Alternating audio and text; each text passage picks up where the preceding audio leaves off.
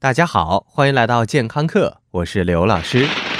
马上就要过年了，为了回家过年，咱们中国人真是心酸呐。电影里的美国人好像很简单的开个车或者打个飞的就回家了，我们这边不得不排队买票或者彻夜刷票，这还算幸运的，不然你还有可能面对黄牛们的加价或者买到假票的风险。总之，回家过年堪比西天取经啊。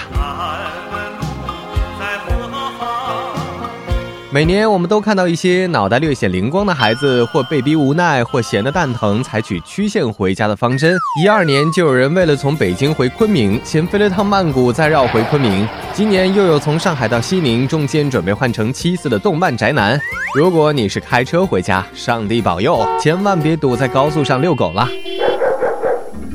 漫长的乘车时间真是难熬，不过好在现在科技发达，我们可以用各种 phone、各种 pad，再加上各种宝做坚强的后盾。不过对于一些先天脆弱一点的同学们来说，这些都是瞄都不敢瞄的，因为他们一瞄就会晕车。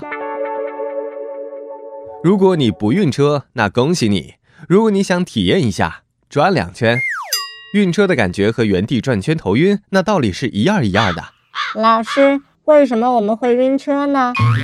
大学的时候，我的老师告诉我应该读晕，而不是晕车。从此，我觉得电视里读晕车的都特别做作。呃，说远了，晕车为什么呢？这还得从遥远的前庭开始说起。我们为什么走路不会摔跤？不是因为没有穿高跟鞋，而是我们身体里有专职的平衡管理员，他就是前庭。听上去前庭好像长在你空洞的脑门里，实际上它是一个彻底的山顶洞人，藏在人的耳朵深处。它的构造非常有意思，你可以想象一下。一个玻璃水缸里长满了水草，这些水草会随着你的脑袋位置的变化而随波摇曳，看起来好像很美，但是摇得太厉害，你可不好受。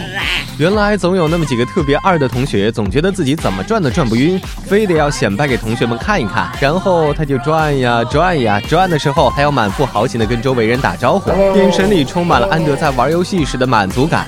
当他停下来，他的各种平衡器官发生了一起争论。潜艇说。根据我的观察，主人已经向左偏斜了二十五度，大概会在一点五秒之后倒地。要知道，他的身体停下来了，但是潜艇里的水草还在惯性作用下前仰后合，而大脑因为保护功能会尽量维持身体平衡。这个时候，大脑就要赶紧做出反应了。大脑说：“Roger that，收到收到。左腿向外跨出四十公分，右手抬起保持平衡，声带请发出‘哎呀’的声音。”不过。很可惜，潜艇此时早就沉醉在柔波里，哪能看清方向？于是它就会以迅雷不及掩耳盗铃之势倒地，有可能是蛤蟆撞，也有可能是鲤鱼翻肚皮撞。走两步，你走两步，你走两步。而那些爱晕车的人，潜艇比普通人还要脆弱，汽车的摇摆就让他们的潜艇波光粼粼，脑袋嗡嗡乱叫。这个时候，无论是不是充满汽油味儿和汗臭味儿，都会让你晕得不亦乐乎。老师，为什么我平时不晕车，但是一看手机或者平板电脑就晕得不行呢？其实这也很正常，很多人打游戏都能把自己打晕了，因为我们感受身体姿态和运动状态的方式，除了刚才说的潜艇里的水草，还有更加直观的眼睛看。如果你乘车的时候盯着相对静止的屏幕，你的眼睛会告诉大脑它没有动。但实际上，车正带着你左摇右晃的前进着，你的大脑会无法分辨你到底是在干嘛。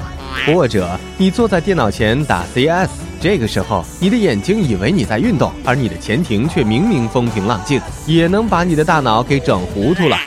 那老师有没有什么办法解决晕车的问题呢？呃，实际上还真的是有的。最好的办法就是让自己适应它。你可以在春节回家前每天做一个小时的的士，让前庭好好锻炼锻炼。没时间做锻炼，那就听听歌，让大脑注意力转移，这样可以阻碍前庭传递信息。最笨的办法就是把自己打晕或者昏睡过去。可是这样貌似好像有点不安全。如果你晕车，那就别玩手机了，还是听听歌吧。感谢收听，回见。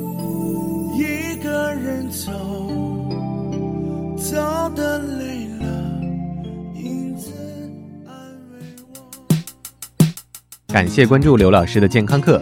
您现在可以在荔枝 FM、考拉 FM 以及苹果在线商店 iTunes Podcast 专区搜索“健康课”，订阅收听。